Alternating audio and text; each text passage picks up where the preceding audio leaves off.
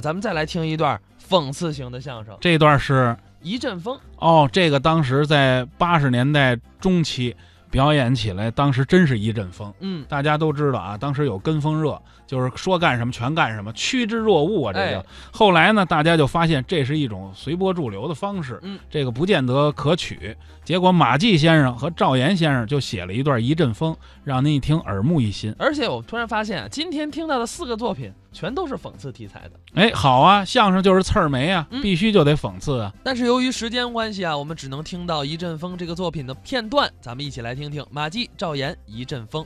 哎，你像我吧，啊，我不是北京人，您是哪儿的人呢？我是丰城人。丰城在哪儿啊？提起我们这个城市嗯在什么地方，你不知道；嗯，提起我们的特点来，你准清楚。那你们丰城有什么特点呢？我们那地方爱刮风，刮风啊，经常一阵风一阵风的刮。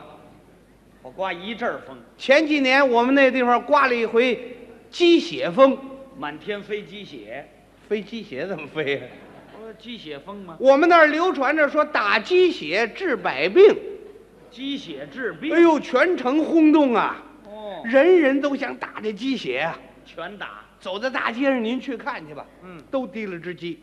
哦，那时候您想买只鸡吃啊，那困难大了，供应紧张，不是一般的紧张。怎么呢？你想买只鸡吃啊，啊，带着介绍信，拿着户口本儿，医院开证明，二商局批条，菜市场排大队来我啊。都让这打鸡血闹。我们有一个老邻居叫赵全信，嗯，啊怎么叫啊，赵全信呢？哎，甭管什么消息他全信。糊里糊涂，可听见这消息了，满街上去宣传去。怎么宣传？哎呀，打鸡血治百病，这个办法可忒儿好了。 唐山人，这打鸡血的办法好什么呀？你要有了病啊，你就抽鸡血，省得给大夫找麻烦。那么你有什么病啊？我呀，就是腿疼啊，怎么个疼法儿那？小刀一拉就疼。废话，嗯锥子一扎更疼。嗯，你打鸡血治什么病？我不是为了治病啊，那干嘛呀？我就是为了长点肉啊。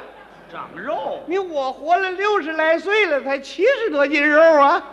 太瘦了。哎，哦，我打鸡血呀，就会长肉。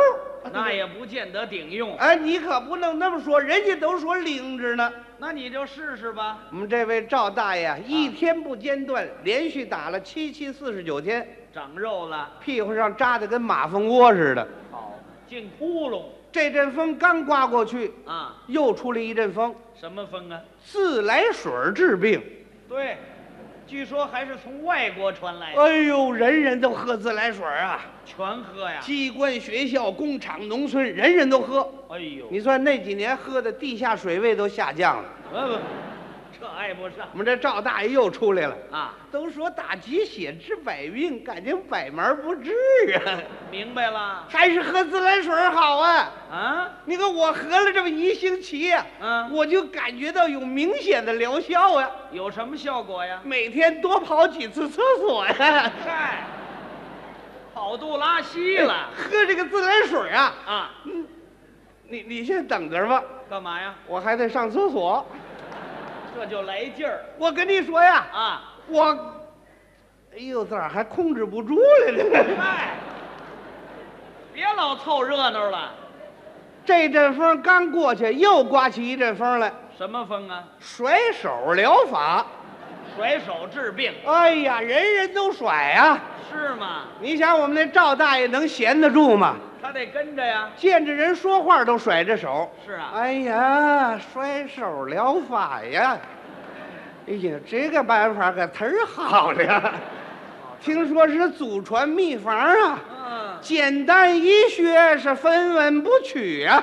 哦，有病的你就甩病，没有病的呀还甩出点营养来呢。那哎行行行行，嗯，你甩的我脑袋都晕了我们这赵大爷啊就这通甩啊，啊！你不让他甩都不行了，怎么呢？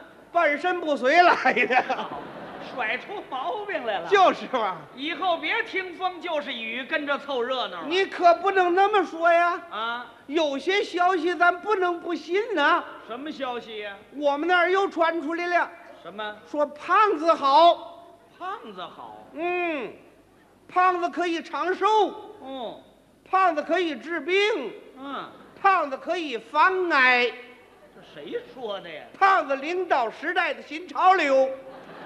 这也太悬了，这个我们那个地方啊，啊，你看到处都在宣传胖子，啊是吗？报纸、杂志有关胖子的文章都出来了，还真不少。那就是要宣传胖子，哦，要鼓励胖子，是要推广胖子，要普及胖子了。哎，普及那么多胖子干嘛呀？哎，他胖子就是好啊，胖子好什么哎呀？怎儿不好了？胖子爱得病哎，你咋那说话了？啊？那胖子爱得病，对你瘦子就不得病了。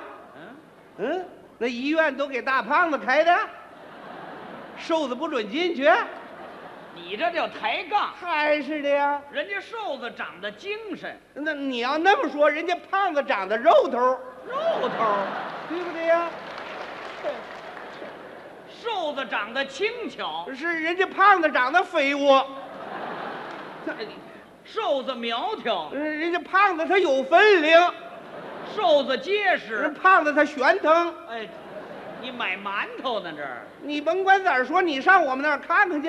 啊我我们那个地方，啊啊！我跟你那么说吧，说我们那个芭蕾舞团呐、啊啊，都不跳那个睡美人了，那跳什么呀？为了跟上时代的新潮流，嗯，跳睡胖子了。睡胖子。嘿，哦，电影《唐伯虎点秋香》嗯，没人看了，那看什么？唐伯虎点胖子。没听说过。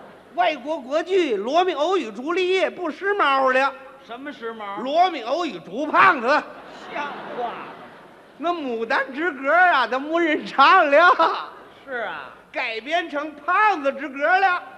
那怎么唱啊？啊，胖子，肥肥碌碌多壮不观。这这这这这胖子呀，这这什么乱七八糟的呀？胖子就是好哎，胖子嘿嘿，啊，你这个人呐、缺乏历史知识哎，我跟你呀、就没有共同语言。我怎么了这是？这个胖子在我们祖国有一部胖子的光辉发展历史，胖子还有发展史你没研究过呀？啊？那你给说说吧。早在唐朝，嗯，那就以胖为美，以胖为贵，你有什么根据啊？有根据呀、啊你看西台穿那个服装，啊那都是唐朝服装啊，哦，都是肥肥大大的呀，对。说明唐朝全是大胖子，那那瘦子呢？瘦子全给宰了。没听说过。嘿，那个时候人家选美人儿进宫当妃子啊，啊，都是选胖子。是啊，杨贵妃你知道吧？知道啊，你见过她呃，没见过，啊？你没赶上啊，你赶上了，我也没赶上啊。那你说他干什么呀？可我听人家说了，怎么了？杨贵妃那就是大胖子，有多胖啊？三百多斤了。我就她穿那个裤子，怎么样？裤腿一尺六，裤腰得三尺二啊！哎，你瞧见了是怎么我着？我这么分析的，啊，这是唐朝。唐朝啊，那么宋朝呢？呃宋宋朝啊，啊，宋朝那个胖子更有地位了，怎么举国上下赞颂胖啊子，赞颂胖子？要子儿叫宋朝了。就这么起的名儿啊？。对了，那么元朝呢？元朝随着科学的进步啊，啊，到了元朝定下了胖子的标准，多少斤算胖？不论斤了，那怎么算？呃长圆了就是胖子，长圆喽。要不咋儿叫元朝了？哎，